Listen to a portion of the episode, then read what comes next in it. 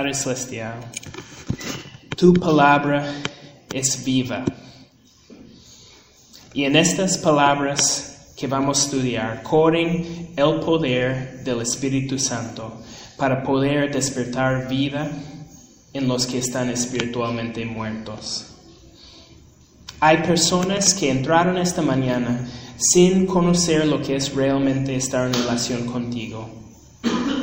Pero tú planeas una resurrección espiritual por medio de tu palabra. Señor, quita toda distracción del diablo. Quita toda confusión causada por mis faltas como predicador. Y quita la rebeldía del pecado que tapa los oídos. Obra esta mañana para moldearnos según tu carácter. En el nombre de Jesús. Amén. Entonces me, me, alegra una vez más la oportunidad de estudiar la palabra con ustedes. Si eres nuevo, este es el tiempo en que vamos a abrir el Evangelio de Juan, tanto como hemos estado haciendo desde enero de 2017. Uh, y ahora nos encontramos en capítulo 13. Uh, si pueden abrir sus Biblias a Juan 13, 1 a 17. Uh, si alguien necesita una Biblia, solo tiene que levantar su mano. Uh, Samuel les puede alcanzar uno. El texto es Juan 13, 1 a 17. Ya hemos llegado a la última semana de vida de Jesús antes de su muerte. Y llegan sus últimas palabras para sus discípulos. Esto es Juan 13, 1 a 17. Se acercaba la fiesta de la Pascua. Jesús sabía que le había llegado la hora de abandonar este mundo para volver al Padre. Y habiendo amado a los suyos que estaban en el mundo, los amó hasta el fin. Llegó la hora de la cena. El diablo ya había incitado a Judas Iscariote, hijo de Simón, para que traicionara a Jesús. Sabía Jesús que el Padre había puesto todas las cosas bajo su dominio y que había salido de Dios y a él volvía. Así que se levantó de la mesa, se quitó el manto y se ató una toalla a la cintura. Luego echó agua en un recipiente y comenzó a lavarles los pies a sus discípulos y a secárselos con la toalla que llevaba a la cintura. Cuando llegó a Simón Pedro, éste le dijo, ¿Y tú, Señor, me vas a lavar los pies a mí? Ahora no entiendes lo que estoy haciendo, le respondió Jesús, pero lo entenderás más tarde. No, protestó Pedro, jamás me lavarás los pies. Si no te los lavo, no tendrás parte conmigo. Entonces, Señor, no solo los pies, sino también las manos y la cabeza. El que ya se ha bañado no necesita lavarse más que los pies, le contestó Jesús, pues ya todo su cuerpo está limpio. Y ustedes ya están limpios, aunque no todos.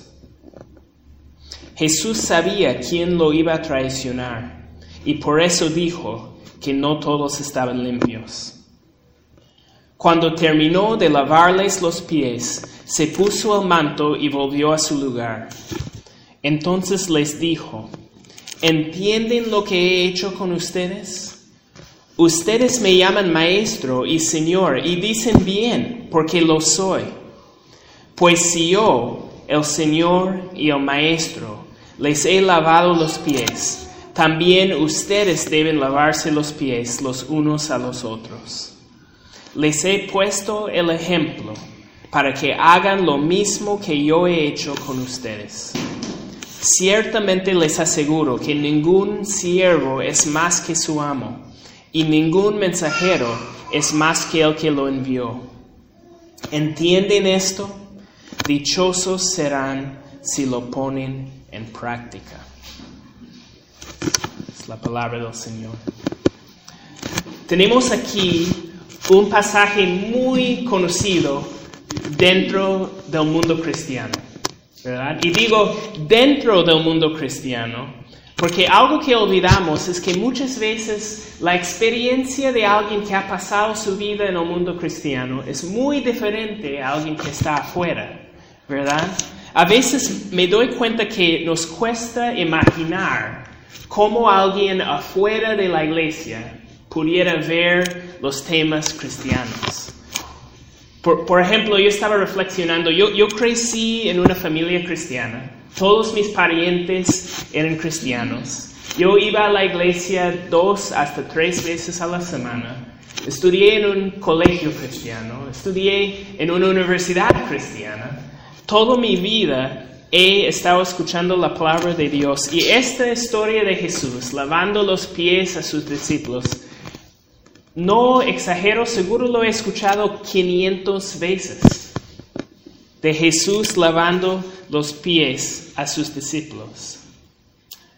Pero, ¿has imaginado cómo suena esta historia a alguien que nunca ha escuchado de Jesús? A alguien que nunca ha escuchado de la fe cristiana. Imagina intentando explicar esto a alguien así. Mire amigo, hay una historia en que mi Señor, mi Salvador, agarra el agua y la toalla y lava los pies de sus discípulos. ¿Ok? Y, te cuento, un, discípulo piensa que esto es bien raro y, y tu amigo va a decir, es porque es raro. Es raro lavar los pies de alguien más. Es bien extraño. Bueno, el discípulo confronta eso y Jesús le asegura que es necesario que lava sus pies para tener parte con Él. Que es un requisito que Jesús lava sus pies para ser uno con Él. Dice Pedro, tengo que lavar tus pies. Imagina cuán raro es eso. Imagina sacándolo de su contexto que alguien te dice, ah, te tengo que contar de mi religión, es obligatorio que te lavan los pies. Qué raro sonaría eso. Y, como si eso no fuera suficiente raro, parece que el pasaje termina con Jesús diciendo, otro requisito es que ustedes tienen que lavar los pies a los demás. Qué extraño. Nos pensarán un grupo de personas obsesionados con pies, ¿verdad? ¿Por qué estamos tan obsesionados con la limpieza de los pies? Es raro.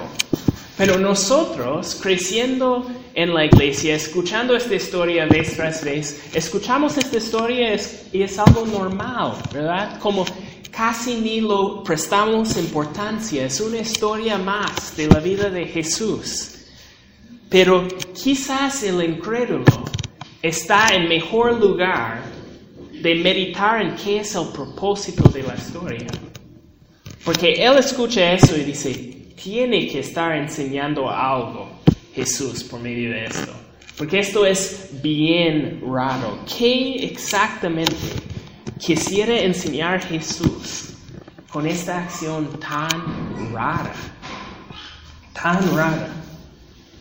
Entonces, quiero enfocar en tres cosas que veo en el texto que Jesús nos está enseñando.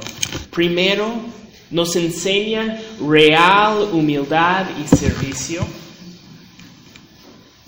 Segundo, nos enseña un modelo y tercero, nos enseña la obra de Cristo. Entonces, primeramente nos enseña real humildad y servicio. Ah, el tiempo en que Jesús vivía en la tierra era un tiempo en que estatus social era muy importante. E, era muy importante reconocer a los que merecieron reconocimiento y era muy importante que alguien no se porta en una manera debajo de su nivel social. Era vergonzoso bajar de tu nivel social. Y el, trabajo más bajo en el tiempo de Jesús era lavar a los pies de alguien. Y, a nosotros quizás hasta nos parece raro que eso sea un trabajo, ¿no? ¿Verdad? No, no hay gente que se dedican a lavar a los pies ahora. Pero en el tiempo de Jesús era otra cosa. Como hemos hablado anteriormente, no habían autos. La gente vivía en tierra polvoriento, caminaban a todas partes y su zapato típico era una sandalia. Entonces, imaginas después de caminar varios kilómetros, había necesidad de lavar los pies, ¿verdad? No, no era algo de un lujo, era algo necesario. Imagina, imaginan que hasta la manera que cenaron era acostado, todos los pies al aire. Necesitabas lavar sus pies. Pero este trabajo, aunque más necesario, era el trabajo para el más bajo de los bajos tocar los pies, tratar con los pies, es algo muy sucio y asqueroso en la cultura Medio Oriente. Hace pocos años había una situación en que un periodista quería mostrar su odio para el presidente de Irak. ¿Y qué hizo? Sacó su zapato y lo tiró al presidente. Eso a nosotros en, el mundo occidental nos parece raro, que como no pudiera haber algo peor que pudieras hacer, pero los pies son lo más sucio para ese, esa cultura. De hecho, aún había leyes que decían, aún si tu esclavo fuera judío, él no puede lavar tus pies. Ningún judío debe lavar los pies de otro, porque es demasiado bajo. Y, digo que estatus social era importante en esa cultura, pero en verdad también es muy importante en nuestro tiempo también, ¿verdad? Nosotros también nos preocupamos de eso. E, eso no se trata de cultura, se trata de naturaleza pecaminosa. Todo humano por naturaleza busca acciones que le van a hacer ver bien delante de los demás y evita acciones que van a hacerle ver mal. Y, podemos ver que hay mucho servicio en nuestro mundo, pero la verdad es, si escudriñamos eso, afuera del mundo cristiano, sin Cristo, el servicio siempre existe en búsqueda de una recompensa social. El servicio siempre existe porque es algo que aceptan la gente. La gente quiere pelear para la justicia del tema que es más relevante en Twitter.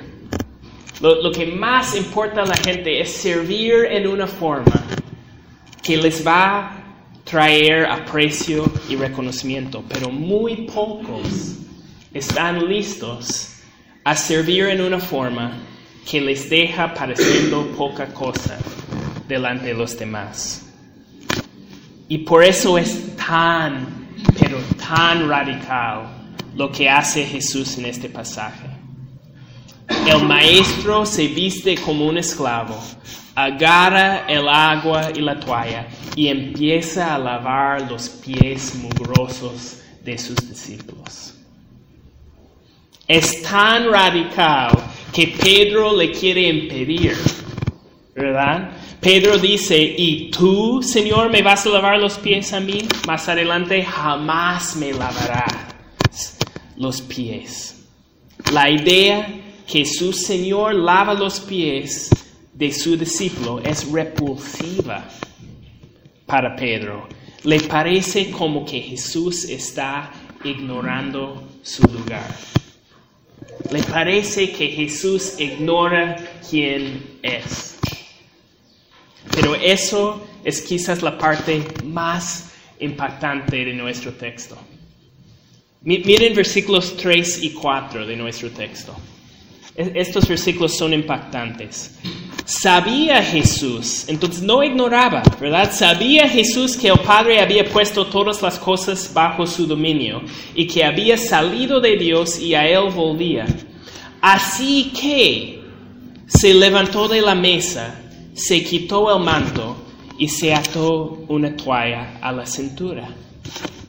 ¿Ves la contradicción aparente ahí? Jesús sabe que todo está bajo su dominio. No tiene duda sobre su lugar. Él sabe que no solo es el maestro, sino el rey. Aún sabe que viene del trono celestial y vuelve al trono celestial. Pero aquí vienen dos palabras bien raras. Así que reconoce su lugar, así que baja al lugar del siervo. ¿Entienden qué raro es eso? Juan está diciendo que el hecho que Jesús conoce su lugar es precisamente la razón que se viste de esclavo y lava los pies a los discípulos. La razón que Él se porta como siervo es que sabe que es rey. Nosotros imaginamos que alguien que sabe que es el rey del universo es el menos apropiado para servir a todos, pero este texto nos demuestra que alguien que sabe su lugar confiadamente puede servir sin miedo. Otro texto que demuestra esto muy bien, y vamos a pasar varios momentos esta mañana en este texto, es Filipenses 2, 6 y 7. Hablando de Jesús, dice, quien, siendo por naturaleza Dios, no consideró el ser igual a Dios como algo a que aferrarse. Por el contrario, se rebajó voluntariamente, tomando la naturaleza de siervo. Las personas que aferran a cosas son las personas que tienen miedo de perderlas. Las personas que se aferran a cosas son las personas que tienen miedo de perderlas. Jesús no se aferra a ser rey, no se aferra a su lugar celestial porque sabe con confianza que le pertenece.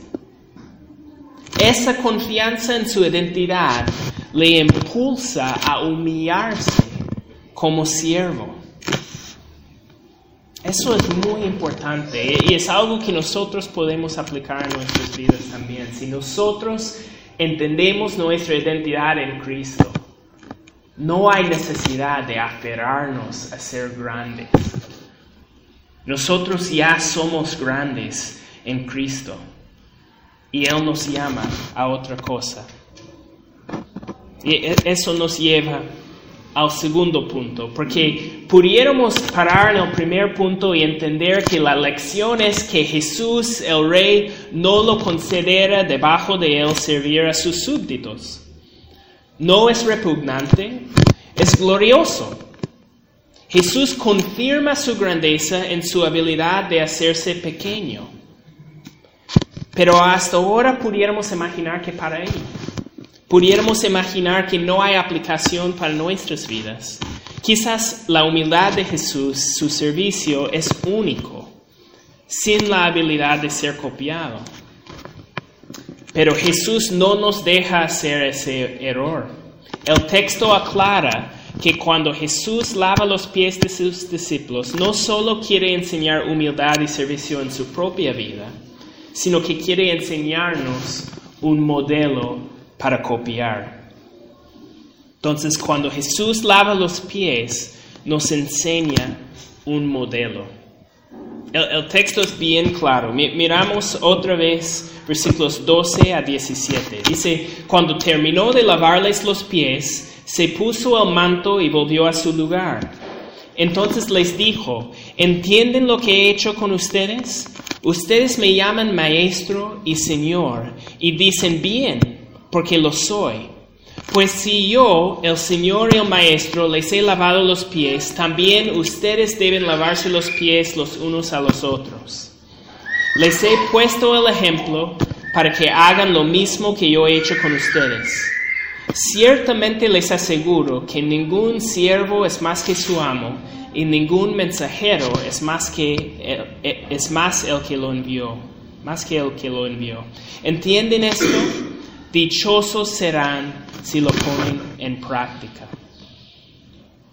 Muy claro, muy claro que Jesús tiene un ejemplo para seguir aquí. Pero quizás antes de pasar lo más importante de este punto, debemos aclarar algo. ¿Qué es lo que Jesús quiere que ponemos en práctica?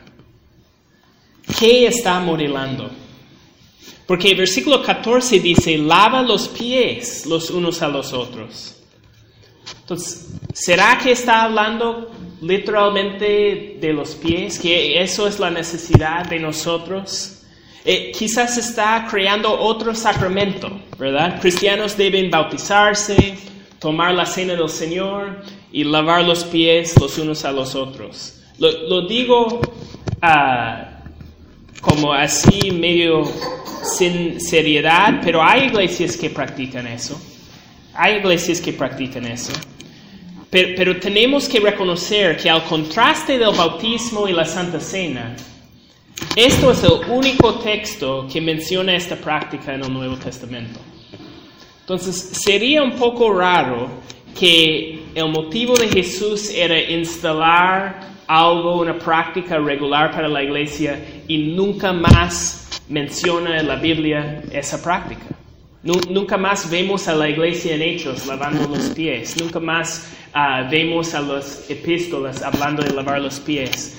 Da la impresión que los discípulos entendieron a esto no como algo regular, práctico que tenían que estar haciendo. Entonces, ¿qué es la intención? Bueno, aun cuando menciona la necesidad de lavar los pies ah, prácticamente, el enfoque de Jesús no está en la acción. Su enfoque ha estado en quién está haciendo la acción y quién está recibiendo la acción. Esto es un hecho, una acción de servicio humilde, hecho por el maestro, por el bien del discípulo.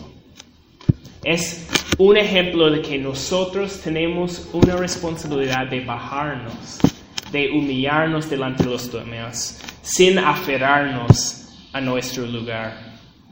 Y Jesús usa su acción de servicio como modelo aquí y como argumento de persuasión.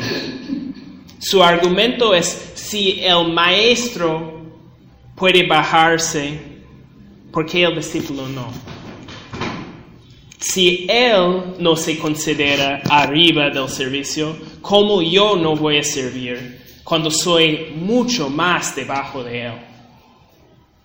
E-, es el mismo argumento que vemos desarrollado en Filipenses 2, 3 a 7 una exigencia a nosotros a ser humildes y encuentra su fundamento en el ejemplo de Jesús. Mira, mira lo que dice. No hagan nada por egoísmo o vanidad. Más bien, con humildad consideren a los demás como superiores a ustedes mismos. Cada uno debe velar no solo por sus propios intereses, sino también por los intereses de los demás. La actitud de ustedes debe ser como la de Cristo Jesús, quien, siendo por naturaleza Dios, no consideró el ser igual a Dios como algo a que aferrarse. Por el contrario, se rebajó voluntariamente, tomando la naturaleza de siervo y haciéndose semejante a los seres humanos. Jesús llama a sus discípulos a ser humildes a ver a otros como superiores a nosotros mismos. ¿Por qué? Porque eso es el ejemplo que Él nos ha dado. Si Jesús no se aferra a su trono, ¿por qué yo voy a aferrarme a mi dignidad o mi orgullo o mi comodidad o mi justicia? ¿Quién soy yo? ¿Quién soy yo para ser así? Entonces, el modelo no es sacar nuestro jabón, sacar nuestro agua y empezar a lavar pies. Y con este clima creo que ustedes estarían muy felices de escuchar eso, que no voy a llamarles a eso ahorita. Pero más bien la responsabilidad que Jesús está diciendo es, nos está llamando a una humillación en general. Consideren a los demás como superiores a ustedes mismos, porque la actitud de ustedes debe ser como la de Cristo Jesús. Nosotros somos llamados a ser siervos. Hijo joven, no entiendes por qué tú tienes que ayudar con las tareas de la casa. ¿Por qué yo, mamá? Jesús dice, si yo, siendo el rey, me hizo siervo por ustedes, ¿quién eres tú? Esposa, ¿no entiendes por qué tienes que mostrar amor a un esposo que te desilusiona? ¿Por qué? No lo merece. Tengo una pregunta para ti. ¿Tu esposo es tan malo como Judas? Porque mira el texto bien. Jesús sabe quién le va a traicionar y lava sus pies. Jesús dice, esposa, si yo puedo amar a Judas, ¿quién eres tú? Si yo doy ese ejemplo, ¿vas a seguirlo o desobedecer? Cristiano, ¿vas a cerrar la puerta a ese amigo que siempre te falla? Manso pero no menso, nos dicen, ¿verdad? Cada uno tiene su límite, nos dicen. ¿Qué dice Jesús? Jesús, ¿qué dice? Jesús que sabe el futuro. Jesús que sabe que estos discípulos en un, esa misma noche van a abandonarle, van a dejarle. ¿Qué dice él de ellos? Dice nuestro texto, habiendo amado a los suyos que estaban en el mundo, los amó hasta el fin. Hasta el fin. No hay límite para nuestro rey. ¿Cómo va a haber límite para nosotros? ¿Cómo responderemos al ejemplo de Jesús? ¿Vamos a humillarnos y encontrar la gloria de ser siervo? ¿O vamos a rebelar contra el amor de Jesús? ¿Vamos a decir, no gracias Jesús? Yo no bajo para nadie tiemblo delante de la tentación de mantenerme altivo en la presencia de un Salvador humilde. Pero ¿qué es la solución? ¿Cómo puedo vencer mi deseo de evitar servicio? Yo digo, si no me conmuevo por el ejemplo de Jesús, es porque yo no entiendo lo que Él ha hecho por mí en su servicio. Él hizo mucho más que lavar unos pies. Y la acción de este texto nos enseña mucho más que eso también. Entonces nuestro tercer punto es, en este, esta acción de lavar los pies, Jesús nos enseña su obra, nos enseña la obra de Cristo. Hay mucho más pasando en este texto que una simple limpieza. Mi- Mira versículos 6 a 10. Dice, cuando llegó a Simón Pedro, este le dijo, ¿y tú, Señor, me vas a lavar los pies a mí? Ahora no entiendes lo que estoy haciendo, le respondió Jesús, pero lo entenderás más tarde. No, protestó Pedro, jamás me lavarás los pies. Si no te los lavo, no tendrás parte conmigo. Entonces, Señor, no solo los pies, sino también las manos y la cabeza. El que ya se ha bañado no necesita lavarse más que los pies, le contestó Jesús, pues ya todo su cuerpo está limpio, y ustedes ya están limpios, aunque no todos. Esta parte del texto es un poco confusa a primera vista, ¿verdad? ¿Por qué Jesús insiste tanto en que Pedro le deja lavar sus pies? ¿No parece un poco raro? ¿No, no pudiera haber dicho, bueno, ya lavé los demás, mi, mi ejemplo, mi, mi punto ya ha sido visto, ah, ¿por qué tengo que lavar los pies de, de Pedro? ¿Verdad? Mi, mi punto es la necesidad de servir, acabo de servir a los once. ¿Por qué es tan importante? ¿Por qué insiste tanto? Dice Jesús a Pedro, si no te los lavo, no tendrás parte conmigo. E- Esa palabra parte significa herencia. Jesús está diciendo, si yo no te lavo, no puedes tener tu herencia, no puedes estar conmigo. ¿Te das cuenta cuán loco suena eso si lo tomas literal? ¿Realmente creemos que el higiene de nuestros pies depende si somos hijos de Dios o no? Por supuesto que no. ¿Verdad? Entonces, ¿de qué está hablando Jesús? ¿Por qué tanta insistencia en lavar los pies? Es porque Él está señalando con una metáfora nuestra salvación. Está señalando dos puntos claves sobre qué es la salvación para nosotros. Uno, cuando Jesús dice, si no te lavo, no tienes parte conmigo, está diciendo, Dios no se hace amigo de la impureza. La única consecuencia para el pecado es muerte. Nosotros en nuestra naturaleza pecaminosa somos incapaces de agradar a Dios o entrar en su presencia. Mientras nosotros nos aferramos a nuestro pecado, nosotros no somos hijos de Dios. No hay otra explicación. Ningún hijo de Dios se queda en su estado de pecado. Tienes que ser lavado para recibir la herencia de la vida eterna. Pedro, si no te lavo, no tienes parte conmigo.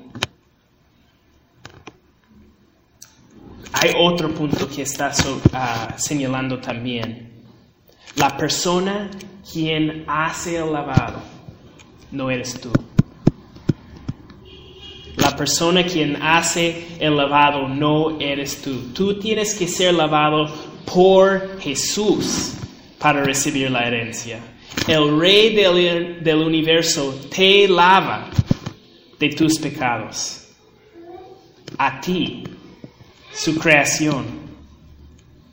Vol- Volvemos a Filipenses 2 otra vez, a versículos 7 y 8. Dice, por el contrario, se rebajó voluntariamente tomando la naturaleza de siervo y haciéndose semejante a los seres humanos.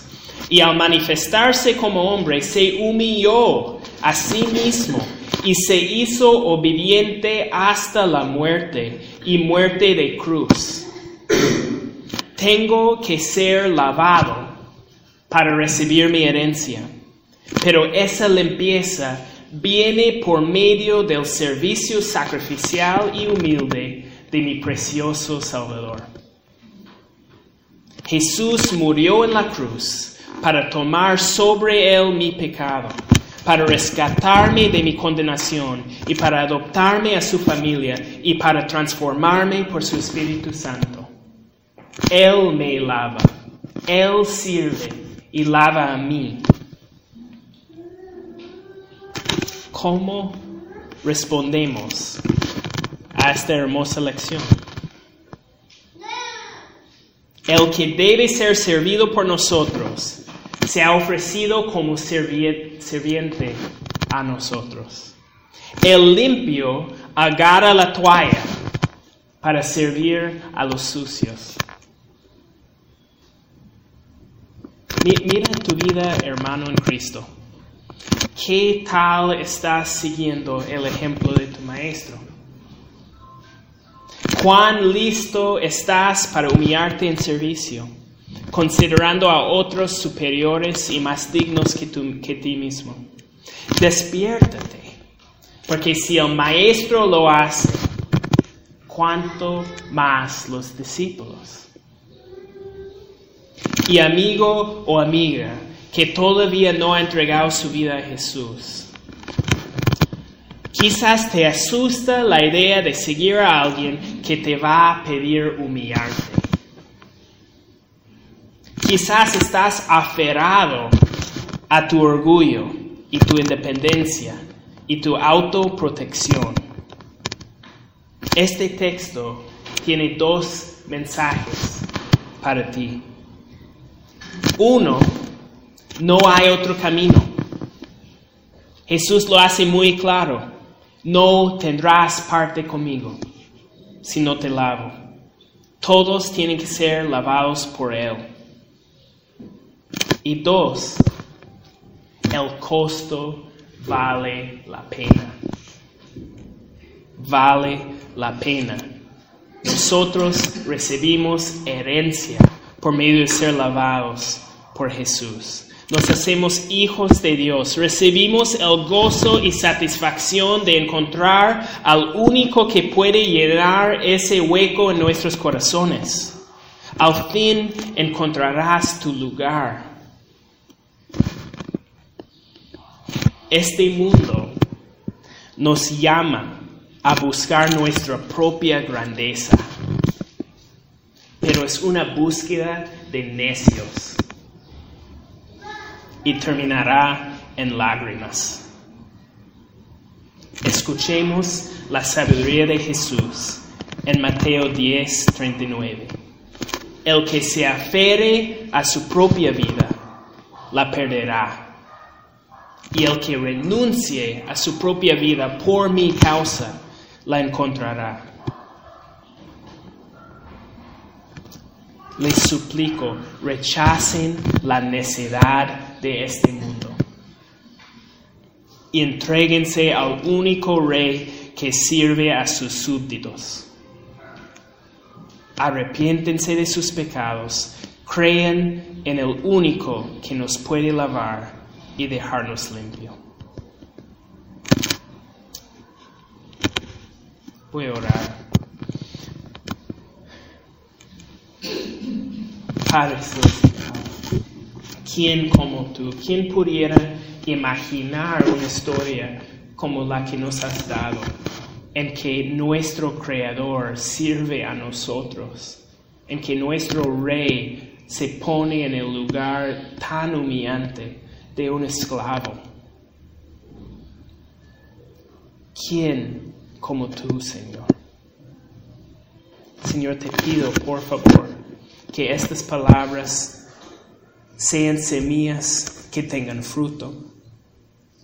Como en la parábola del sembrador, que, no sean semillas en el camino que el diablo va y quita, pero que siembran y florecen y traigan fruto en la vida. Te lo pido, Señor, pido tu misericordia porque nosotros no podemos lavarnos. Deseamos tener parte contigo, pero tú nos has llamado a aceptar que tú nos lavas, Hazlo, Señor, en nuestras vidas. En el nombre de Jesús. Amén.